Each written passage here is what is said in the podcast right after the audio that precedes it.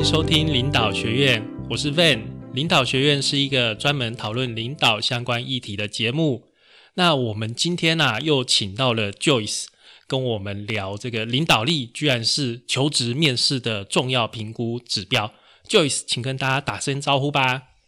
大家好，新年快乐！啊，由于 Joyce 上一次来到我们的节目当中啊，听众的反应实在是太好了，所以我们当然就再次的邀请 Joyce 来到我们的节目当中。只是这一次我们会主要从 Joyce 就是多年来资深的猎人头的一个角度，那去讨论面试的这件事情哦。那我们还是再次介绍一下 Joyce 哦。Joyce 他本身有超过二十年的人力资源的相关的资历，包括大型的台商还有外商的企业的人资主管。那目前是专门接洽五百大在台企业的一个中高阶猎头公司天群气管顾问的负责人。那 Joyce，你最近新年前后哦，我看你好像蛮忙的，你好像有做了蛮多的活动，是不是在这边跟大家介绍一下？好，谢谢 Man 的邀约哦。是的，我们从一月以来就如火如荼的在筹备很多的专案。那最近在二月份，我们开启了两个方格子的订阅，一个是 Joyce 的精英串流，都是跟职场有关的，包含职场的求职面试，或是职场的不败、职场的精英、精英的观点，或是避免职癌的脱轨之类的主题。那另外一个，我们大力在推的是九宫格学英文，就是说工作上常常会用到英文，或者说你想要精进你的英文，但是有时候不一定有时间去实体或线上上英文。那至少从阅读中都我们都有推出固定的一个年度计划，去从阅读时间就可以看得到一些英文的一个用途。这是我们目前推的两个专题。还有呢，我们在三月六号也会举办一个一日营的实体课程。那这个题目是职场双教练。职涯规划跟深度求职力的讲座，会有两位职场教练的讲师来跟各位手手把手的教，传递各位在求职面试应该或是生涯规划应该做的一些准备。诶 Joyce，我问你一下，你你刚刚说英文的部分，英文部分应该不是你教吧？哦，不是不是，我们有合作，它本身有美国跟英文的 TESOL 的高阶英文认证。是找，当然是要找专业的讲师啊。所以在这过程中，我们是做后面的编辑跟上架沟通。那透过这个过程过程中，Joyce 自己也学到很多英文的用法，才发觉哇，原来 英文有很多不同场合有不同的用句，那让让人家可以感觉你是专业的。所以这方面透过阅读的方式，就可以很快吸收一些英文的一些知识。我们觉得这方案还不错，所以推荐给大家。对，推荐给大家哦，因为这个 Joyce 他是找业界的人士，所以他所使用的英文都是平常你在工作商业的过程之中常常使用的一些英文的用法，非常的实用。这边也推荐给大家。那 Joyce，我们就开始讨论今天的主题哦，就是领导力居然是求职面试的一个重要评估的指标。那在这之前，我想跟 Joyce 请教一下，就是你可以先跟我们说明一下。如果一家大公司像你平常都是接触那个五百大企业嘛，那这种大公司如果委托你们这种猎人头的公司来找人才进行面试，这整个的流程大概会是怎么样的一个过程啊？针对这个面试的过程，通常做猎头顾问的，我们会先收到履历表之后，会先跟这些求职者做个初步的面试，因为我们公司经营很久，所以有一些。口碑跟 credit，客户都蛮相信我们的一个筛选，等于说我们要逐步帮客户做一些筛选。那有些人看起来有兴趣，但是他的专业或是人格特质，甚至英文是不太符合客是客户的需求的，有时候我们可能就不推荐出去了。那主主要只要他的整体表现大概有七八十 percent 是我们觉得还不错的，我们都会尽量帮求职者推荐给客户。所以，针对你讲的中高阶面试，通常会考虑的评估点哈，有三个方面，这边分享给大家。第一个就是专业，嗯，你要去应征行销，或者你应征采购，或者你要应征厂长，甚至你是研发工程师，或是业务、公关、人资，都可都不管，你一定要这领域至少在市场上或客户面试上是觉得，哎，这个人很很不错，回答的东西有条有理，然后言之有物，有逻辑，然后这个就是最重要，大概占掉了七十 percent。其次呢，就是人和，就是说中高阶的话，与人相处、带领团队，那他是不是可以 influence 别人、影响别人？沟通协调上也不会造成很多的冲突。这个大概在面试的时候也会稍微看得出来，尤其是面试久的人，大经验很丰富的人，多少都可以从这个人的面相、他讲话的方式、讲话的速度跟讲话的一个口条的顺畅，就判断这个人是不是一个很聪明的人，很很有很有野心的人，或是很积极的人，还是说，哎，他相对就是讲话速度慢啊，慢条斯理呀，所以整个人的个性也是比较温温吞吞的，这些都可以从。面试过程中看得出来，那最后一个就是有没有在往上爬的机会。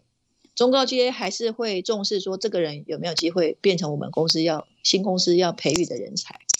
所以这个在看看法上跟基层员工有很大的差异点。基层员工或是新鲜人通常不太看基专业啦，因为专业毕竟两三年的资历，你要看什么专业？基层员工多数看的是个人特质。我如果一个工作是需要后勤支援的，我要看稳定性，我不能太冲，我不能太积极。但是如果我要找的是储备干部，是将来要做业务的啊，或者做公关的，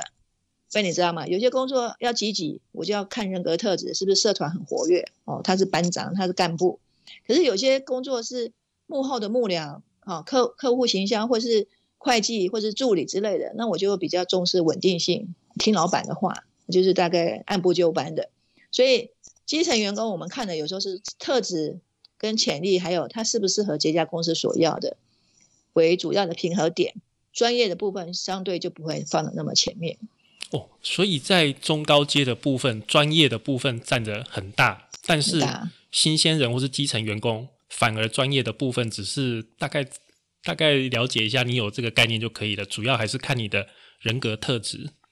对对，因为有时候之前有一些网友在网络上写一个文章说：“哎，我有经验两三年，我怎么会拼出一个没有经验的社会新鲜人？”嗯，啊，他没有想到说，因为你基层员工两三年，其实你跟社会新鲜人是在一起竞争的平台，是差不多的。差不多公司来讲，差不多。对，那如果你两三年竞争，你空有资历，但是你的专业没有比较强，但是你可是你可能人格特质或是你的学历学校是输人家。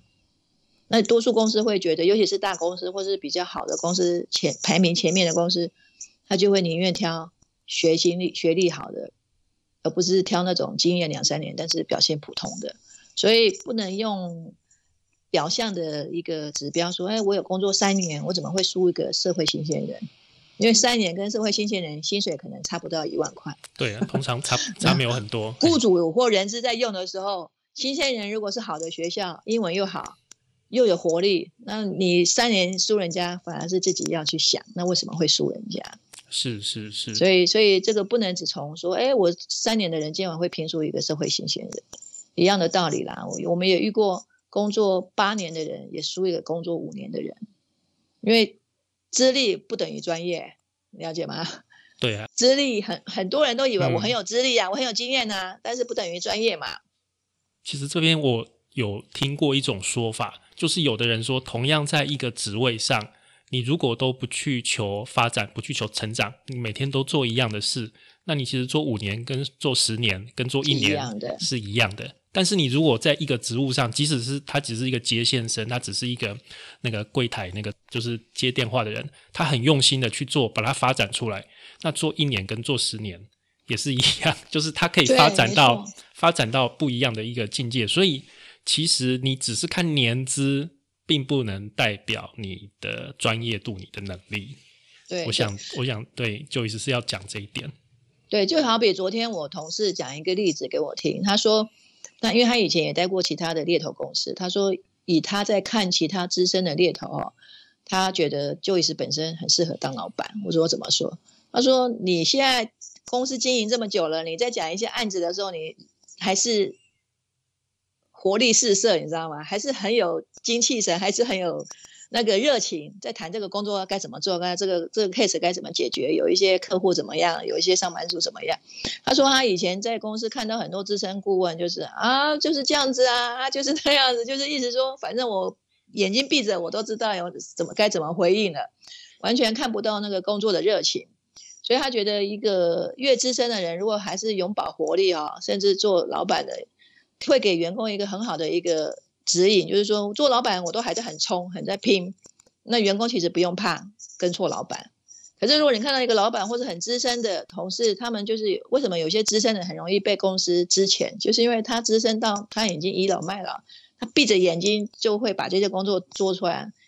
主管的观点会觉得你一直都没有创新呐，因为你大概做的都是七八年前、五六年前的东西。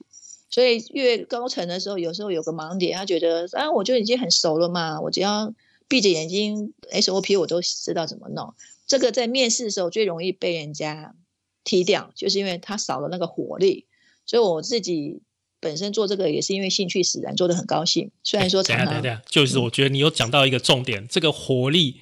居然在面试短短的，例如说半个小时、一个小时的谈话之间，大家就可以看得出来你这个看得出来啊，看得出来，对不对？像被你在听我讲话，就一直你觉得就一直讲话是啊。死死气沉沉，然后慢慢的没，还是说你觉得哎，就一直还是很有活力啊，在讲一些事情还可以边讲还边边对，就是你讲话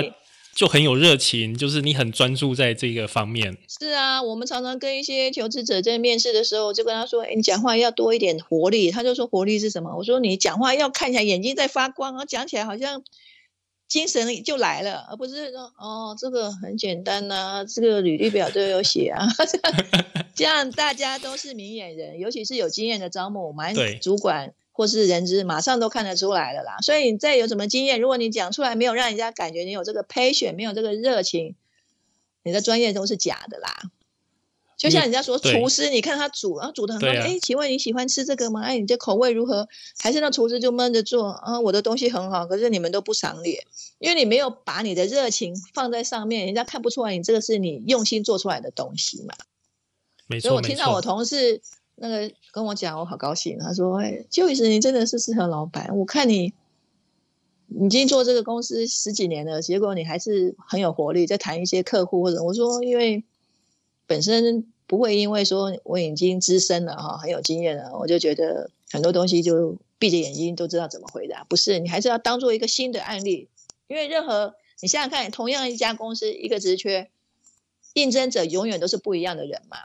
那就算是同一个认真者，我推荐被这次去谈这家公司，下次去谈被踹另外一家，一定都有不同的故事、不同的案例、不同的需求，要重新再检视一次。所以都是新的一个专案的心态嘛。对。你不可能说，哎，被五年前我把你卖去另外一家，啊，五年后我帮你踹这一家，我完全就不用回顾你了。不是，因为每一家公司需求不一样，或者说你之前踹那家你可能很合，可是踹这家你可能有一些要修正。嗯，我还是要提醒你一些注意事项。是，所以每个案件原全部都是从从头来过啦。所以这块就是真的中高阶越在面试上面越要注意的，要永葆那个活力，永葆那个热情。等一下，Joyce，你刚刚又讲了一。一个重点，你刚刚又讲了，面对不一样的公司都要量身打造这件事情。是啊，即使是很有活力的讲同一个故事，但是我们面对不同的公司的需求可能会不一样，所以同一件事情我们要去注重的重点，在同一个我们，因为我们的人就是同一个人嘛。但是我们过去的故事，我们经历的就是一件事，但是我们在面对不一样的公司的时候，我们在表达的时候，重点可能会不一样。是啊。我们就遇过有一些公司是不要太积极的人，所以再找一些的人啊。对，有些公司希望它是稳定嘛，嗯，他就是觉得说大家就是就是稳稳的做，稳稳的那个绩效好，可是他们组织文化不强调突出，是。所以有时候有一些 candidate 比较个性比较外放外显，我们就会稍微注意他，甚至穿着跟他说就不用穿的那么外显，那么靓丽。那可是同样的。这个人他可能是可以也踹另外一家，可是那个是行业就是要求要 aggressive，对，然后还要穿着要很符合那个非选的东西，很流行。那这个这个不见得说踹 A 的公司不不能踹 B，不一定，因为他的专业东西可能还是都会受欢迎，只是在一些人格特质、组织文化适应上，或者穿着嗯表现的方式，就是有时要收。我们就开玩笑嘛，专业是要磨练的，组织文化也是要去磨练的，你要去适应它嘛。对了，要互相的磨合。哪有一个工作说你都不用适应，你就做你自己啊？除非你是老板啊。对，除非你自己自己出来做。对啊，我们做老板也是要适应啊，也是要适应客户啊不同员工嘛。对啊，啊，不只是适应客户，我们还要适应员工啊。哎、嗯员工有不同的梗呢、有的是很会在意这些奖金的，真的啊，有些是很在意福利的，有些在意公平的。那你不可能都要找一模一样的人嘛？对，所以其实任何人在任何环境上都是要学着去适应。啊，人是最适应能力最强的动物嘛，所以你适应力越好，你越能够在我们讲 age 嘛，现在强调敏捷，你就越容易在不同的环境做一些转换啊。是那那个 Joyce 啊，我们刚刚讲说中高阶的一个面试哦，会着重在专业，然后这个 potential 就是领导力的一个部分，然后还有未来的发展性啊。其实你的领导力展现出来，相对就会给企业说，哎，你这个人的未来发展性是很强的，会有这个这个，就是所以这两个东西是可以互相的一个表现的。那专业的部分，我们不可能在这边跟大家讨论啊，因为毕竟大家的专业应该都比我们好了。好，我们不不需要在这边讨论。那我们就着重在后面的一个领导力跟未来的发展性的一个部分。那因为面试的时间通常都只有短短的半个小时、一个小时，那我们要怎么样去展现这一个部分，让让那个面试官觉得我们在这个部分是有潜力，或者是说他们可以认可的呢？好，针对问这个提问哈，以我们多年的一个观察，跟我自己在做公司营运上面，我给各位三个方向哈参考，就是说，说你在执行工作专案的时候，你有能够充分发挥的。第一个就是说，你要有战略，然后你有战术的运用。等于说我在做一个 project 的时候，做一个工作执行的时候，我们这边先不谈有没有带人啊，带人可以留待下一个题目来回答。就是不管是带人或没带人，你在做一个领导力呈现的时候，你可以先从第一个方向，就是我我做事情是有战略的，我是设备过，我是调查过，我是研究过，业界做最好的 practice，然后公司里面做最好的部门或是最好的同事，他是怎么做的，我是有一个战略的布局。然后我再来才会有延伸出来的战术运用，这个是凸显你在领导力上面是有策略思考的，是，而且这很容易凸显你有个人观点。对，好，这是第一个方面，这是最好的一个展现方式。第二个呢，就是有些人因为他的工作属性的关系，可能不需要凸显战略，因为他就是在协调调度。那第二种，你就是可以说，我针对目标公司的目标愿景，或是我的部门目标愿景，我可以分派同整工作，我可以指挥协调，我可以沟通解决，甚至行动执行，我可以 follow 结果的盘点。这这个第二层次就是说我凸显我有执行统合能力，这也是可以凸显你个人的一个价值，而且这样很容易让人家说，哎，这个人很有创意，他有些想法都还不错，而且看得出来是很完整的一个布局。这也是一种领导力的发挥，是因为不见得每个人都能当头嘛。可是有些人可能在工作上，他也会发挥一点小小影响力，而且他在同整上面，他在协调、沟通，把事情完成，他也有做到这样子的一个同整执行。这也是一种领导的展现啊！我们的领导不一定要很狭义的说啊，我带人才叫领导，我带专案才叫领导。如果你在同领导这方面，就是小小的发挥一些影响力，也是可以让大家把工作做完嘛。没错没错。那第三种就是比较安全牌的、比较常见的标准答案，就是因为有些人可能没办法去体会啊，或者说去举例说明比较复杂的一种答案的时候，你就用 P D C A 这个循环。嗯啊，我我做了什么事？我规划了啊，P plan do C check A action，就是说我做了规划，我做了 do 的执行，我做了检查，我做了一个，这个也可以。至少这个就是在你自己的范围内，你觉得怎么样去凸显你面试的一个领导力展现？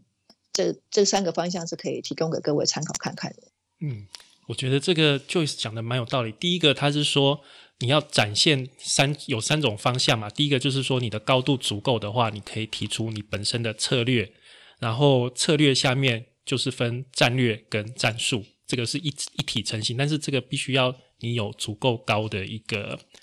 经验啊，或者是说对高度一个对要有一个高度才有办法去讲到这样的对我们不可能期期望工作三四年的人去讲这个，对你大概工作三四年是没有办法讲到这个的，大概没有办法的啊。工作三四年如果能讲到刚刚 Joyce 说的这个这个沟通协调这个部分，已经是很出色了。对对对，就是能够去协调各个部门，因为这个是是有点像承上启下。其实上面的主管很喜欢这种人，就是有什么事情你都去沟通、去帮他瞧好、协调好，对，帮他搞定。就其实高阶主管很喜欢用这种人的。那对这个是大概是中中阶程度的一个一个会会对企业来讲，你会是很好用的人的一个概念。那假如你还是没有办法去讲到这个层次的话，那就就建议你，我们就用 ISO 的精神，PTCA 大家都懂、啊，这个在产业界这个是一个成规嘛，这个大家都懂，也很很有脉络，不会有什么问题，是最保险的一个方式。对对嗯，那就是我想问一下，你刚刚讲的就是有带人经验跟没有带人经验，就是我们当然是希望我们在面试的时候有带人经验，我们把有带人经验讲得很好。那假如我们自己没有带人经验，我们要想办法去，也是也是要讲讲到让面试官觉得说，哎，其实我们还是有很很有潜力的，只是我们还没有那个机会去带到人。那怎么样嗯去表达这个、这两个部分呢？好，针对辩题的带人跟没带人的，当然带人的话，就是以带领的团队创造绩效为主要的一个重点。我们在做这么多年的求职面试的安排上面，很少遇到主管带人的评语被新公司是说不好的，顶多会遇到是说他的领导风格跟我们公司想要的领导风格不同。就是说，有些主管他在带人是很 tough 的、很 sharp 的，就是很严格。哇，我就是很很定期的，每天要产出，每周要有 review 什么什么的，就是绷紧神经的那种。那有时候放到一些公司去面试的时候，有些公司主管就会回馈说：“哎，就是这个人很不错，可是他的 leadership 的方式比较不符不符合我们公司的的文化。我们可能是希望说要多一些引导啦，多一些来来回回啊，多一些比较多的沟通啊。”那你了解吗？所以通常我们很少遇到被新公司评语说这个人的领导力不好，不会，顶多是说这个人领导力稍微弱了一点，或者说他的方式是不是符合我们对我们公司要的？那好坏不是重点，重点是说适不适合这一家才是关键。是那所以针对有带人经验的，就是要注意，因为你的工作你是很 sharp 的，你是很 tough 的主管，有时候遇到很 tough 的公司，他就是要你这样的对，他就很爱这种，尤其这家公司可能团队很弱，需要一个强将，嗯因，为强将手上没弱兵，所以他就要找很厉害的。可是有些公司可能就是团队都还 OK，太多人的离职率就是因为主管太强势，所以他们就不想要再找强势的主管来带团队，造成很高的离职。是，所以其实你在应征工作就要考虑到说，这家公司会需要这个团队缺一个主管的主要的问题是什么？是因为前面的离职率太多，最后主管也走，他们想要稳定军心，所以找的人不要太强势，还是说这个团队因为都很弱，那主管也弱，所以被换掉了，所以要找一个高手来。那这时候你就知道你的团队要怎么去呈现了。你带团队的管理风格就要做一些说明上的调整。哦，Joyce，你这个回答非常的有智慧，反而因为我对啊，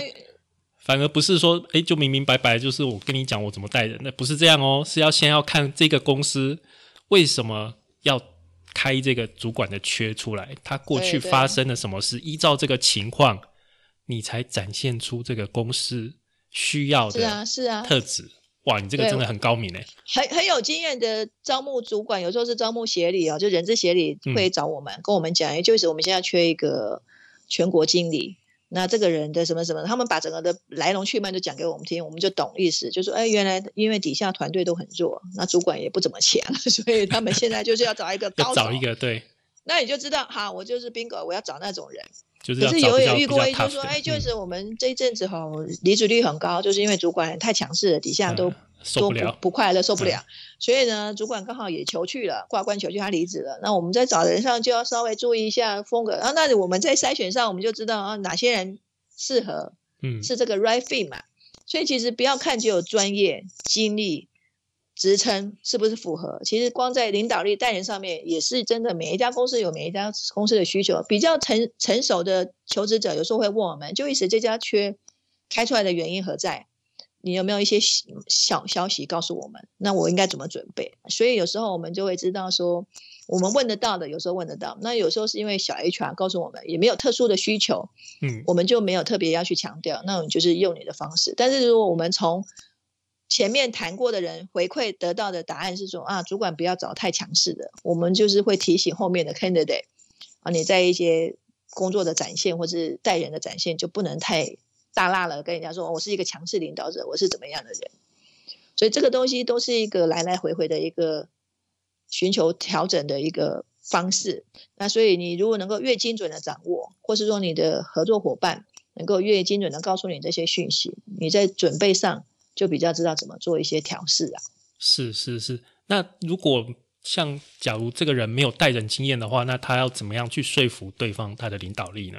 通常遇到我。一些上班族，他们去应征一个本来没带人的，他会去应征一个带两三个人的小团队，或者说这个工作主管整体的评估也会很重视 potential。potential 有时候会评估的一个点就是领导力。那我们都建议他们说，回到刚变的第二题，你从专案上面，你在工作上，你有没有战略？那你有没有执行统合？或是说你有没有 PDCA？那至少让人家感觉到，说我很多做事东西是有一个逻辑在的，有一个理智在的，不是我天马行空想到东做一点西做一点啊，也不是说我是一个 follower，follower 就是说老板叫我做什么我就做什么。我们常常会问一些求职者，你这个 project 是你自己立的，你自己带领的，你自己发想的，还是老板给 order 你就照着做？这可以看出很多人是追随者，还是他是排逆啊？就是他是。能够主动或是被动，对，他是前锋部队，还是说他就是等等等，永远就是老板叫我做我就做，老板没叫我做我就不知道做什么。那这个东西都可以看出这个人将来是不是能够有领导统御的那种本质。但是也不一定啊，就像你刚刚讲，有的时候有的公司会比较喜欢被动的人，因为他比较想要稳定性，或者他想要就是听老板的话的，也是有很多老板在找这种人啊。那大概都是小职员呐，一些秘书啦、助理啊，或是会计、好财务，他们就会有的 HR 就会说，就是我们不要找太积极的，因为我们这工作小啊，公司小，如果太积极，会觉得未来没有升迁指望，就容易跑掉，所以你就要找稳定。那这样子，我们就会根据那个职缺的一个方向去做一些人才的一个媒合的调整。所以一样的道理，就是什么样的位置。你如果对他的熟悉越多，你就越知道你要 sell 你的东西啦。就是你你个人去应征就是一个品牌嘛，你要卖给人家的点，品牌是可以调整的啊。因为它不像说我是卖精品，我就永远就是 luxury。然后如果是消费求职者，你去应征这个品牌，品牌要的这个你也能够展现出来，品牌要的是另外一种。你也可以，你就是稍微去做一些微调，因为求职在职涯的转换上没有规定一定要某个公司或是某个行业才能去嘛，对不对？所以你自己让你就是你尽量让你的触触角多一点，你反而比较容易找到更多机会。对，这个就是在面试上要注意的点。就是刚刚也是提醒我们，就是要找更多的机会，不要就是单单不要单恋一枝花啦，对，不要只固定在一个工作上面。那还有一个点就是，你要给面试官留下好印象，就好的方式，你就是运用成功公分母。这个是一个美国的一个保险公司的老板，他发觉说，哎，成功哈不是因为好学历，也不是因为你认真努力。他发觉成功的人都是去做别人不想做的事啊。哦，所以如果这个说法蛮有趣的。对，这个你们可以去查。之前黑幼龙在介绍他的卡内基的时候，他也有运用这个成功公分母的公分母的观念。嗯，公分母，他就是说你要去做别人不想做的事。所以呢，你在面试的时候可以跟人家举例，或是你在写 cover letter 或自传的时候写说，我主动争取大家的工作周报的同整，我主动在开会的时候撰写会议记录，或是说。公司年度在做预算的时候，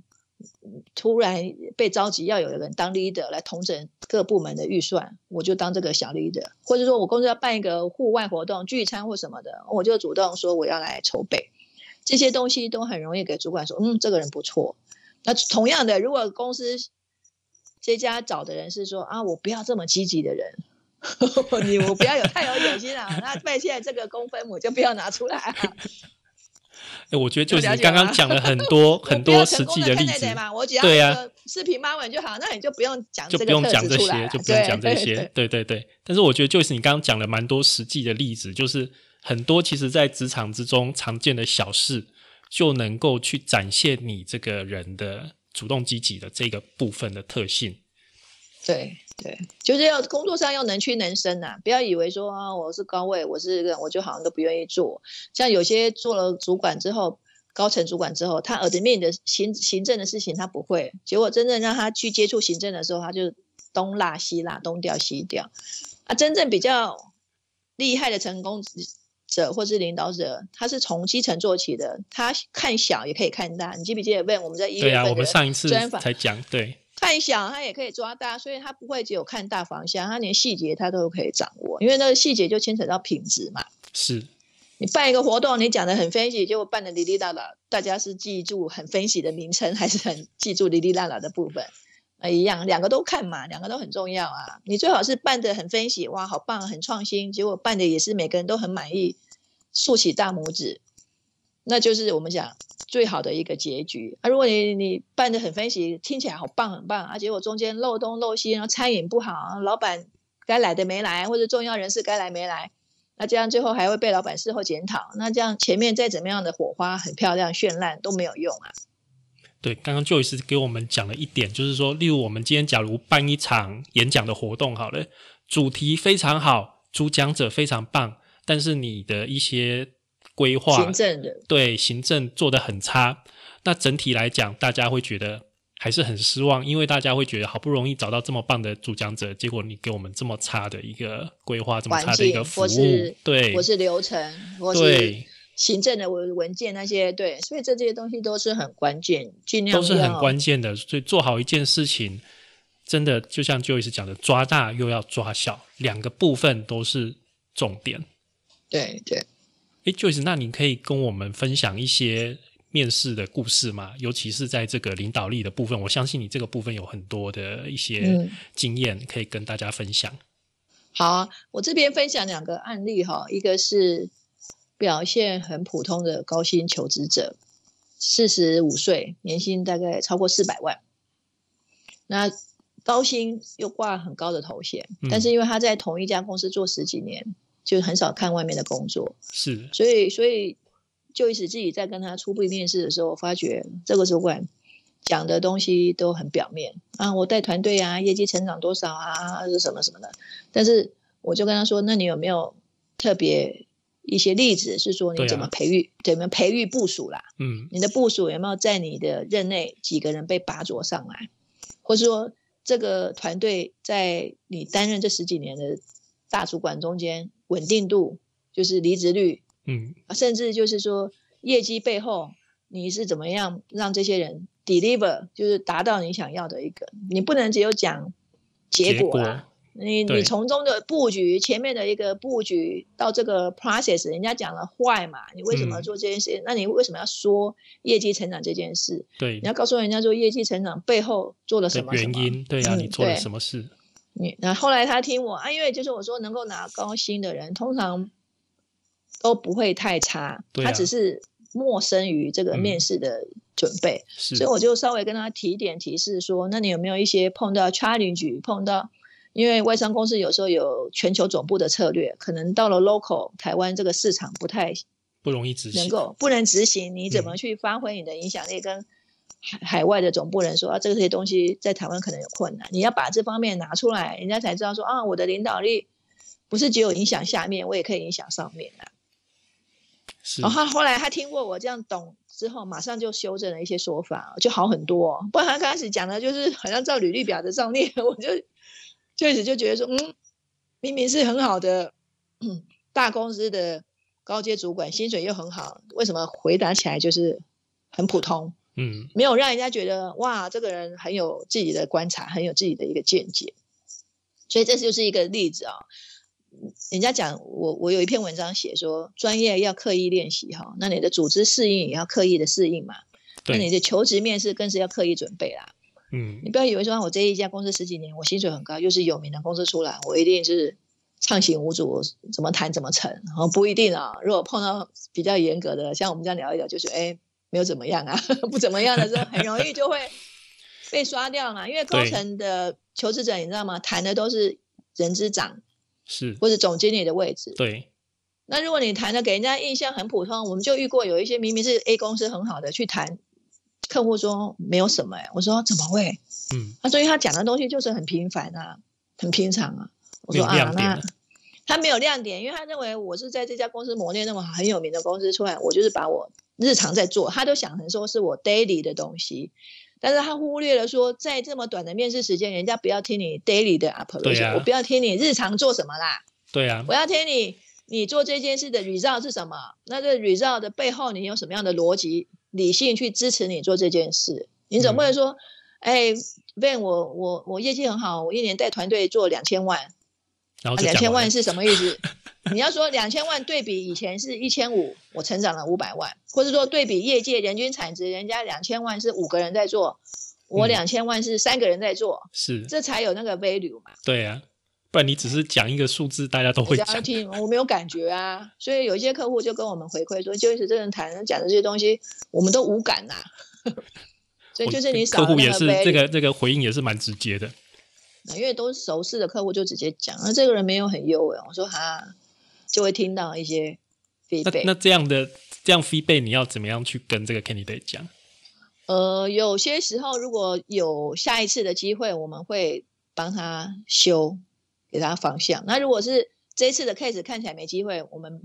不会直接明白的讲，因为毕竟有时候高阶主管有一些自尊呐、哦，是啦，因为你主要接、接的都是中高阶的一个主管。，嗯对，那有时候会跟他说，哎，这部分客户有一些 feedback，讲，因为我们不会太早讲死，是因为有时候会客户回来又找他，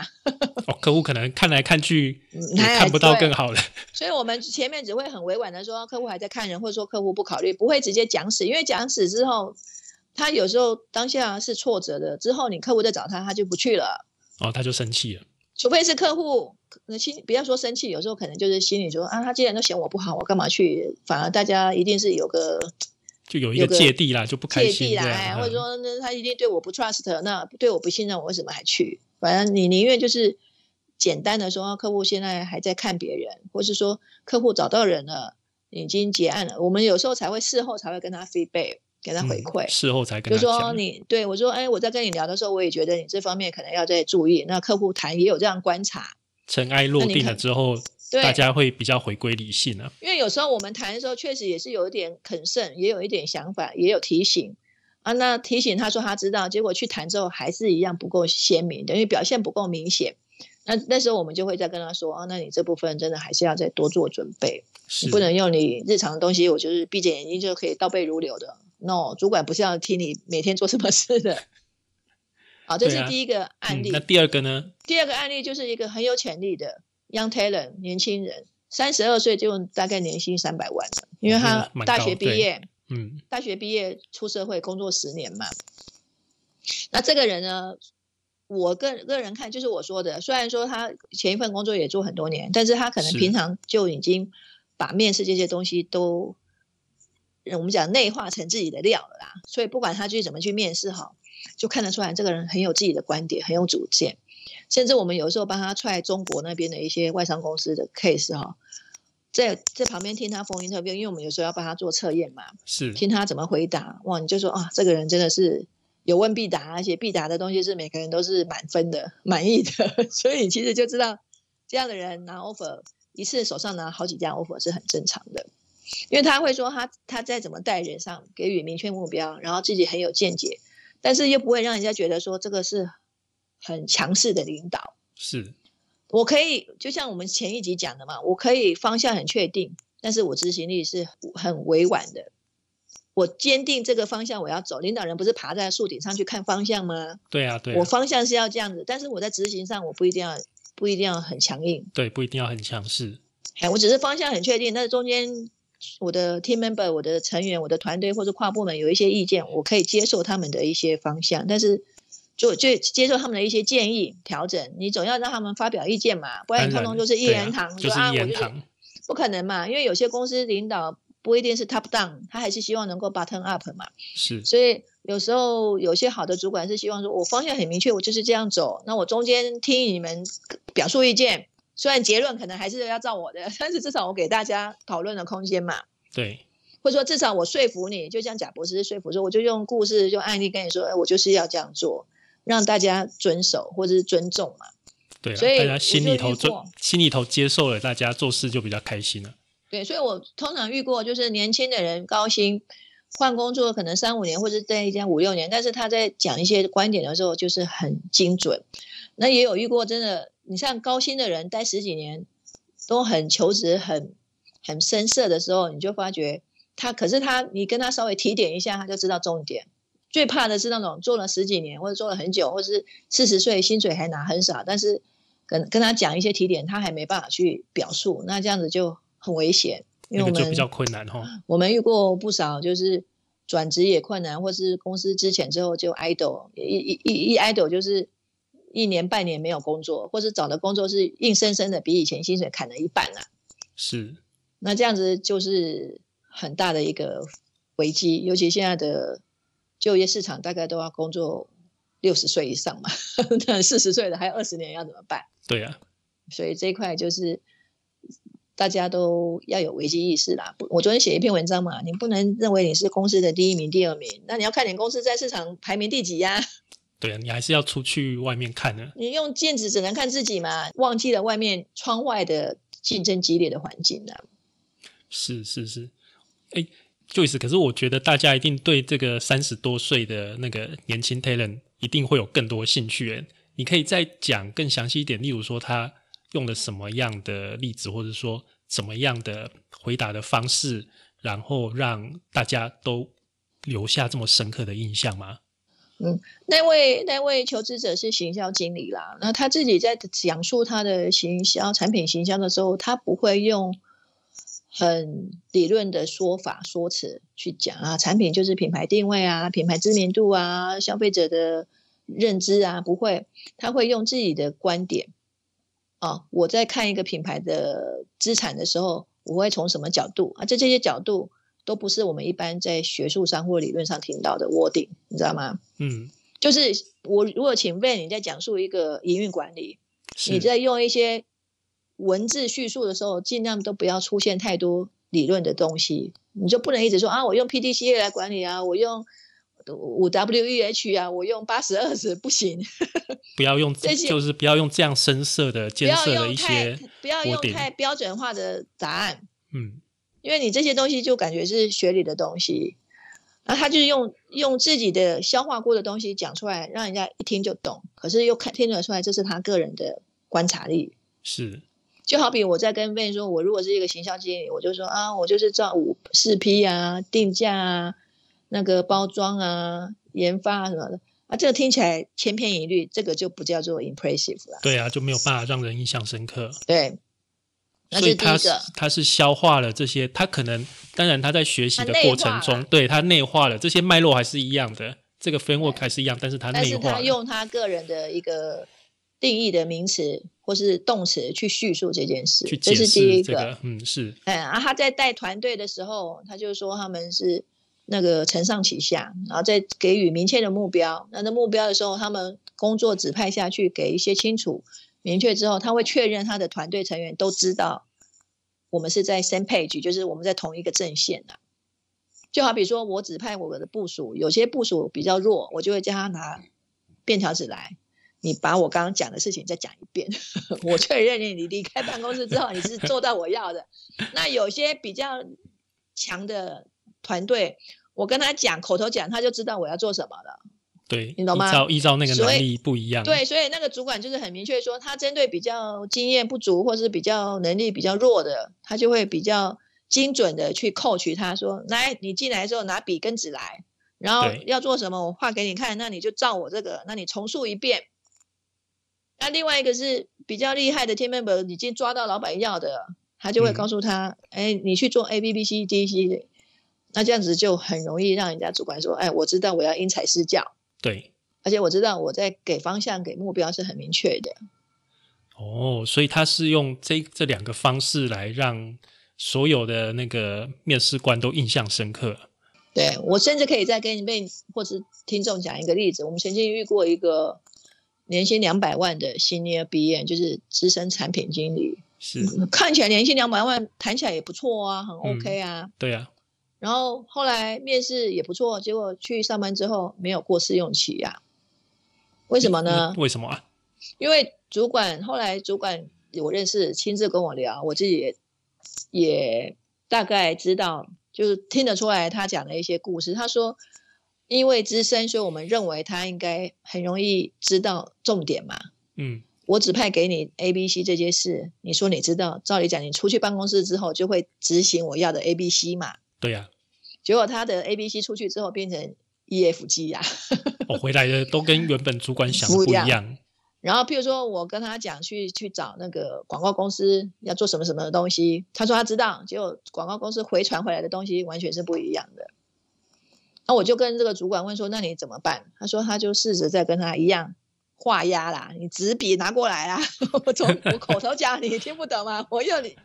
你写的写给我看，然后对，再重复一遍。我说对，我以前带部署也是这样，如果做的哩哩啦啦，我就会说，那你纸笔拿来，我写下来，你再重复讲一遍。你重复讲一遍，总比你听应该会好一点嘛。但是这个通常是对比较 junior，就是比较基层的员工才对会做做这种事情就。来了嘛。啊就是那么资深的人觉得应该讲了你就懂，结果你做起来还是不行，所以我就用白纸黑字写下来，叫你再重复一遍。出去之后啊，有进步一点呐、但是还是有落差。是，啊，那变成公司会比嘛？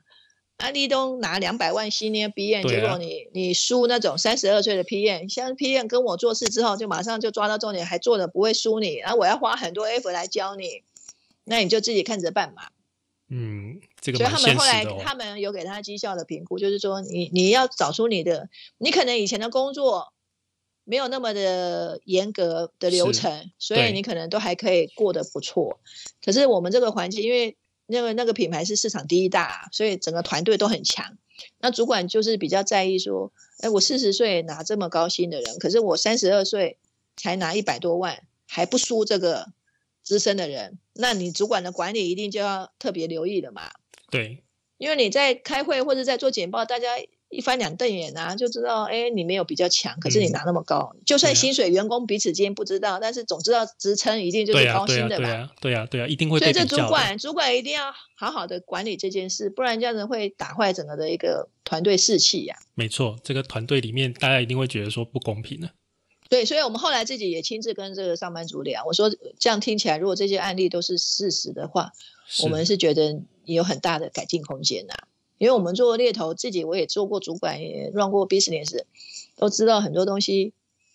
是非对错，这个是不会有人故意故意在陷害你的啦。那如果人家讲的这些阐述，你当然有理由要去去辩论嘛。你是说啊，可能不是这样的，但是对。但是如果最后的 result 确实是不好，你是没话说的嘛。对哎，所以这个案例就是我印象很深刻，面试都还不错啊，可是在工作上面哇，真的就是调东调西呀、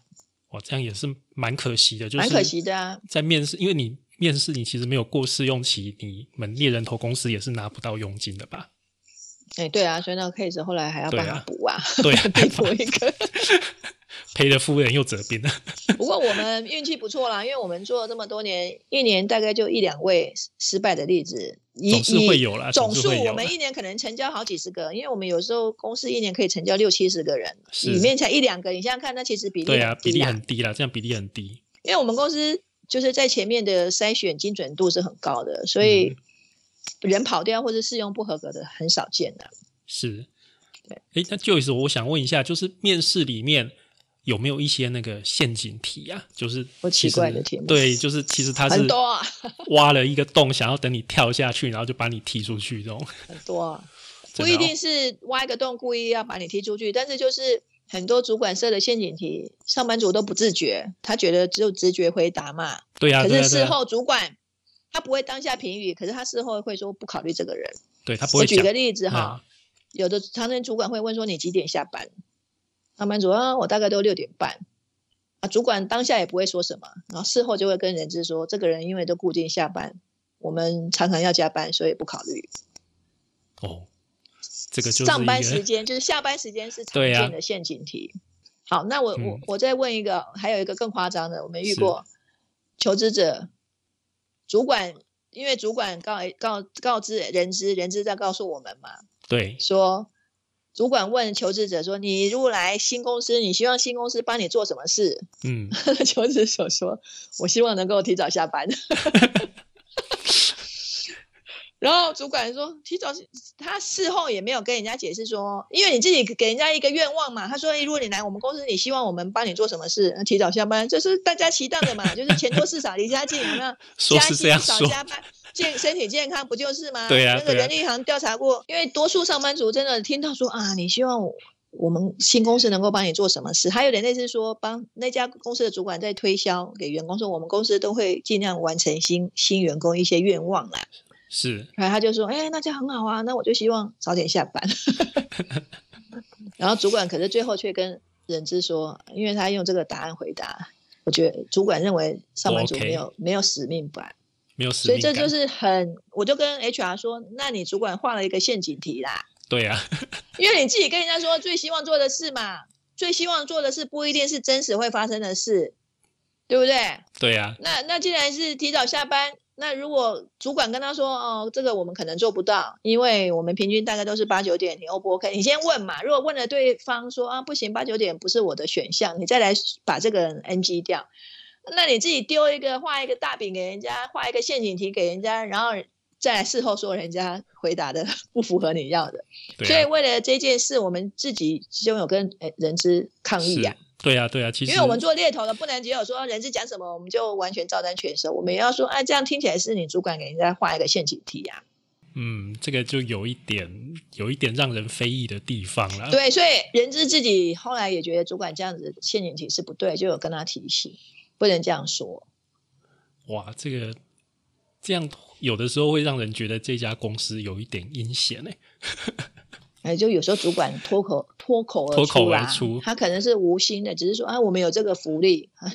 大家都不知道说不能讲提早下班。那也有遇过说，主管会问上班族，那你下班后都做什么？啊，有些人就是这个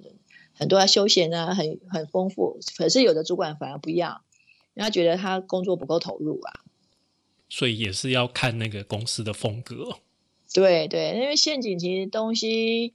多数还是跟你有没有很投入工作，你的工作够不够长，对，长长工时有对。关，所以千万不要不要傻傻的说 啊，我就是想要钱多事少离家近啊，那种通常会问这种问题，主管大概都是背后有有有的有考量的啦。嗯，好，那最常见的一种陷阱题就是主管会问你什么时候上班，最快什么时候上班。是这个只是一个客套问话，好吗？很多人都以为说，哎，就一直主管问我这个是不是个好预兆，以为我有主管对我有兴趣。我们跟我们都跟他们说，哎，这个差不多都是标准问句啦，没有任何意涵的啦。所以这个是几乎是必问的啦，客套话而已啦客套话，他是讲一讲，让让你觉得说我们是有诚意的这样子。对，所以这个跟前面的题目比起来，比较不像陷阱题，只是说可能会误导的讯息，就是说嗯主管问这个东西，不要说人资问的，连直属主管都问，还说，哎，你什么时候来交接？因为听到交接就很高兴嘛，因为跟前手交接应该就是我了。这些很多都是标准问法而已因为有时候主管只是突然想到说啊，你什么时候交接？你什么时候来？因为他有时候会觉得有些人到时日太晚，影响到交接，他就不想考虑这个人。怕拖但是太长，对，但是你很可以很快来的，也不一定是他的首选，所以嗯这样、这样的问答都不要做过多的联想。不要放在心上。对对对，不要放在心上。那最后一个有奇怪的题目也很多，但是我们印象最深刻就是很知名的泡面集团，我们就不要嗯讲哪一家了，就是泡面很很有名的，在中国那边，他们在找中国区的人才的时候跟我们说，我们不要有吃素的啦。哦，不要吃素哦。啊，因为他们会开火嘛，他们给对台干开火，那开火都是都是海鲜啊、鱼肉啊，呃就就没办法针对吃素的人给予特别的烹调准备，所以就跟我们说啊，我们不能有吃素的上班族。所以等于是他的一个，但是他他有明讲嘛，他有在那个他会跟这些委托的那个猎头顾问特别提，哦，叫我们要跟上班族询问但是在对外职缺的他不会那个不一定会写啦，因为这样有时候人家不懂意涵嘛。嗯，会以为是不是有什么歧视，结果他们就会叫我们跟上班族解释说，哎，那你有没有吃素？你如果没有的话，那那个我们因为有台干要开火，所以什么什么，这样人家比较可以理解嘛。嗯，就像我们曾经也帮那种素食业找过人，那有一些行销，素食业，你是说像麦当劳的那种素哎，食，对对，还是吃菜的？哦就，是麦当劳对对对，连连锁素食啊，连锁素嗯食哈，然后一些题目，其实后来后来我们有经验了，就会在前面前头问，有些看见的也说，可是我对鸡过敏呢。我说哈，对鸡也会过敏啊、也是有人这样子对，哦，有些他说对鸡，或是那因为有些人觉得没关系，可是缺点就是做这种素食连锁都要吃嘛，因为要对呀是新新口味新面，所以会一直不停的吃油炸，他就会发胖。所以其实比较奇怪的题目是遇到这种有些面试的时候会说你自己本身爱不爱吃啊？因为喜欢吃的人对做素食业比较有 feel 嘛。当然啊，啊，如果你平常都是不挑吃，对吃的东西也不太在在乎的东西，研发的有时候口味就想不出创新。嗯，因为我如果本身爱吃的人，各式各样的中餐西餐我都研究，所以我可能容易触类旁通，想一些创新的手法，譬如说披萨里面加了什么芝麻叶啊，配一些马兹瑞拉 cheese。可是如果你平常都不吃，我都可能吃便当，吃简单的小吃。没有在我要去做一些哎，因为行销东西，它要做研发，它要它要规划产品的品类，所以有时候在面试上面，客户会需要我们先确认上班族的平常的饮食习惯。这个跟行业有关啦，这个跟行业有关这是行业属性啦。就像是刚刚讲的泡面，它也是一个行业的特性嘛。是因为因为吃素，有时候你碰到泡面它是荤的啊，你真的也不能尝嘛，啊所以这也是行业的属性呢、所以这个倒是还可以理解啦。对，其实是可以理解，这是可以接受啦。这个公司就是在做，例如说像是素食业，就我们就是在在做炸鸡的。那、你如果说又不吃炸的，那你要怎么会来我们这个公司上班呢？对对对，你会做的不快乐嘛？因为至少工作你要愿意愿意接受这个工作的属性本性啊，啊也很有乐在其中嘛。所以有些客户会说：“哎，就是你要帮我们确认这个人平常的饮食什么吃，然后你有没有吃一些美食，对一些餐饮东西有没有想法？那这样就很适合去做这种行销或是开发研发有关的。所以我们遇到这种奇怪题目，大概就是遵守客户的需求。那碰到陷阱题，就是有时候如果是真的比较不好的陷阱题，我们就会表达一些意见，说啊，你这样是误导上班族或者主管。上班族，因为我们要怎么跟上班族说这样的答案嘛？啊，或者说我们自己用中间者的立场来听，主管这样确实是不好的陷阱题，我们就会建议人资要主跟主管回馈，就就像我刚刚是说的啊，公司。给新进人员的一个梦想，我帮你实践。就既然说这个时间不能讲提早下班，对啊，哎，Joyce，最后我想嗯问你哦，就是我们平常去面试，面试快要结束的时候，对方通常会问说：“哎，那你还有哪些问题想要问？”那嗯，这个时候，面试者最好是问哪几类的问题会比较恰当？我们通常建议，其实我也有写在一些文章里面，都建议不要只问你们几点上下班，啊，你们的加薪是几几趴，或是你们加不加班，或是你们的福利有哪些。我们通常都跟上班族建议，即使没有这种最后的 Q&A，是也不要太早叫我们去帮你问问题啦，因为客户没有在给 offer 之前，你问这些东西，对啊观，感都是负面的。是那更何况你在面试上面，主管预留，哎，你们什么其他问题？最好的问题是说，你们这工作的挑战是什么？那你们希望什么样的人来来满足这个职缺？那或是说你你们对我这个这个人这方面的符合程度有没有什么样的想法或建议？这是一个针对职缺方面的。那另外一个可以说，最好的是说你对这家公司的现况，你有没有什么的观察？啊，或者说有竞争者出来的时候，你们公司有什么应应？就一一种是针对职位有没有对的需求，因为通常主管都讲得出来嘛。对那比较高干一点的，就是比较有一个 level 高一点，承认说，哎，我们有注意到你们的竞争者或者你们行业有出现到什么？那一种是挑战，一种是机会，那你自己的观察是什么？主管通常也会把问题丢回来给你，那你当然就是有备而来的嘛。你会问问题，如果你都没有答案也不行啊。是是是，所所以这个家可以朝这几个方向。这个方式也是蛮高干的，就是你反而是在去讲说，其实是我想要讲我对你们这家公司的看法，但是我假装去问你这样子，因为提提好的提问其实是很重要的啊。是好的提问，人家至少说你有想过，你有 st- study 过，你有研究过，而且你对我们行业或是对我们公司也算熟。对那主管有的会回答，当然有的回答之后还会回头来问，那你自己的观察是什么？那你总不能说我没有想过答案。所以其实最好包含这个职位，他们对于这个职位的需求跟职位的挑战，以及你这个人是不是适合，主管回答是一种方方案，有可能主管是问你，那你自己的想法是什么？提问没有规定一定要对方回答嘛，所以如果主管回头，所以你自己一定要有一个 solution，要有个答复、啊。对，心里要有一个答案呢、对，因为你要让人家印象，其实面试就是一个赛局嘛，零与一嘛，有人拿 offer，有人没有啊。那如果唯一胜出只有你一个人，你你都不知道竞争者是谁，有时候你还会遇过说你同事也去应征啊。我们有遇过很多，就是一前一后，然后或者说你认识的朋友也去应征，同一个职位吗？对，啊，只是你他他先出来电梯，然后你从电梯出来，发觉说，哎，我看到那个人了，啊，原来他也来应征，我们都有遇过啊，所以所以就变成是说是谁谁表现的最符合这个职缺需求，那就是看你的准备，或是你平常日常的努力是不是是不是马上就可以拿上来派上用场啊？对，那 Joyce，那关于面试这件事情呢，还有什么建议可以跟我们的听众说吗？我们基本上是觉得面试或是写履历表都要预做准备。呃，有些人是觉得我平常写一写面试就很好，那当然恭喜你啦！你觉得这方面你已经是都随时 ready 好了。那但有一些人是没把握，是，因为不知道我写的履历或是我面试技巧好不好，那我们都建议你要找一些专家嗯，顾问协助你，因为面试这些东西，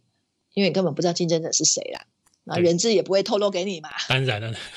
对啊，有时候有可能是你最厉害的同事也去抢这个位置来。好，那这是第一个。第二个是面试上，你一定要有一个概念，是我不是找一个工作，我是找多个机会，所以你手上要有两三个可以选，这是最理想状态。因为去年疫情关系，很多中国回来的上班族，我就听到有人丢了一百封履历表，最后只有一个工作机会可以拿到，他连比较选择的权利都没有啦。对啊，，这样子也会比较可惜一点，因为你去了，如果那个工作你不是很喜欢，你也是过做的不快乐，所以前面的面试跟履历这方面你准备的妥当，至少我觉得你在在面对临场的一些反应上面也是比较。像我以前当上班族的时候，我要去应征工作面试，我也是都在家一直练练，尤其是练那个英文的 interview，你知道，我都会一直不断的在练习对着镜子，然后看我的肢体反应。我都有在练习，我也不是说履历表写一下出去，然后上班有空我就去，因为任何的工作，很些很多人的练习是养兵千日，我可能平常就在练习的，而有些人是平常没有在练习，突然要练习，或是突然就去，有时候你表现不好，你连救回来的机会都没有，因为你刷下来之后要再补回去拿第二次机会，其实那个几率很低的啦。是，所以工作你就给他当成说，我是很慎重在看这件事，所以我有推方格子的订阅，就是说，履历表是一个礼物，是你精心设计过的，你要用这种心态，让收到的人打开之后很兴奋、很高兴，会觉得你这就是我们要的，还是说你丢出去，人家就丢到资源回收桶了？心态不一样。那再就是说，你精心设计之后，为什么没有下文？是出了什么事，还是说对方怎么样的？你还是有一些跟催的动作。那这个这个也是在我们方格子的文章都有都有分享，但是是要订阅的啦。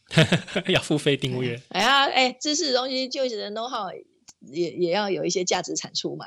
当然，当然，今天很谢谢 Joyce 来到我们节目里面哦。那今天 Joyce 跟我们分享了，就是这个 Joyce 本身是资深的一个猎人头的公司负责人哦，他跟我们介绍中高阶人才的面试跟一般新鲜人、基层员工的面试在哪些地方不一样呢？然后还有从他看来，怎么样在这个面试的短短时间之中去展现领导力。然后带人跟没有带人的经验去怎么样的表现哦。最后，他也分享了好几个面试的故事给我们哦。今天真的非常谢谢 Joyce。那 Joyce，请你再跟我们讲一次你的最近的一些活动。好，呃，第一个就是我们方格子有两个专题开始接受付费订阅，然后 Joyce 的精英串流是我主笔在写的。跟职场有关的，包含职场的精英啊，或职场的精英思维啊，或是职场不败啊，求职面试以及避免脱轨，因为职场脱轨的案例也很多。我们不是只有接触优秀的求职者，我们也会遇到一些表现不太理想的。所以其实如果就就是不好意思，脱轨是什么意思啊？脱轨就是没有在正常的路线，他就突然本来应该是潜力无穷，突然就。掉到无底的深渊去了。哦，是是，就说，哎，看起来他应该是明日之星，可是最后升迁不是他，或说前面很好，爬得很快，可是后来因为一些因素，就就整个薪水啊、职称啊，或者整个的职职涯的履历表就是反转向下的，也有这种脱轨的例子很多。是是是，好，然后第二个是我们的九宫格学英文，就是透过。文章的阅读，付费的文章阅读有很多电话礼仪啊，或者求职面试啊，或是写简报啊、会议记录，各式各样的主题，常用的英文的一个替换。啊，当也主要是是因为这个老师本身有英国跟美国的 TESOL 的高阶英文认证，所以他是英英文的教学顾问。那，也是以前 Joyce 的 candidate 啦，上班族，所以我们认识很多年，刚好有这个机会合作。那另外一个就是我们在三月六号举办的一日的进阶课程是职场双教练职业规划跟职求深度求职力。然后因为刚好最近年后有一些求职潮，所以各位如果在求职方面或是职业规划，甚至英文的精进上面有一些需求的话，都欢迎能够关注我们的相关的一些粉丝专业，或是在方格子的，你就查旧一时的职场世界，那个视是视力保健的视。对，就是我问一下，你三月六号的那个整天的实体活动也是在台北的那个？对对，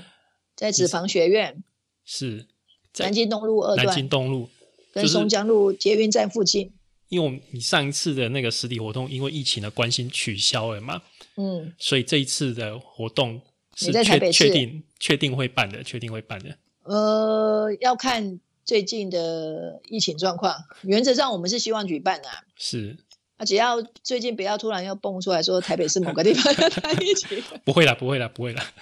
现在看起来是比较好的。哎呀，但愿了，希望如此，不然有一些东西。都报名了，然后还要给人家退费，也是 有点困扰。是啊，是啊。好，今天谢谢 Joyce，请大家多多追踪这个 Joyce 的职场世界哦。记住，这个视是那个视力保健，就是电视的视哦。还有我们领导学院，那欢迎到 Apple Podcast 给我们评价跟留言，或者到脸书 IG 追踪我们领导学院。我们下次再见，拜拜，拜拜，谢谢。